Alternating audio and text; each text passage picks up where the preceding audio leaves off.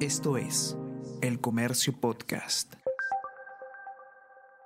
Buenos días, mi nombre es José Manuel Romero, periodista del Comercio. Y estas son las noticias más importantes de hoy, martes 7 de marzo.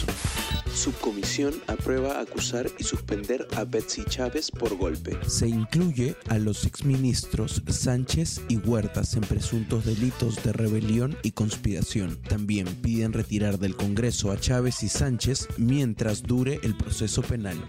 Confirman la muerte de los cinco soldados desaparecidos en el río Ilave. De acuerdo con fuentes de este diario, militares decidieron cruzar el río porque el puente estaba bloqueado y una turba comenzó a atacarlos con piedras.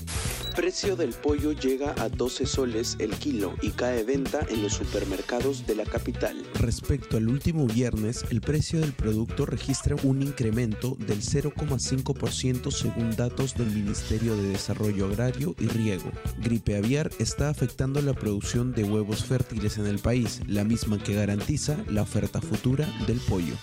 Policía detiene a dos asaltantes cerca de puerta del Colegio Markham. Presuntos delincuentes fueron detenidos por agentes de la Policía Nacional frente al Colegio Markham, en la sede Monterrico. Según las primeras informaciones, se escucharon disparos en un aparente intercambio de balas entre ampones y agentes de la policía.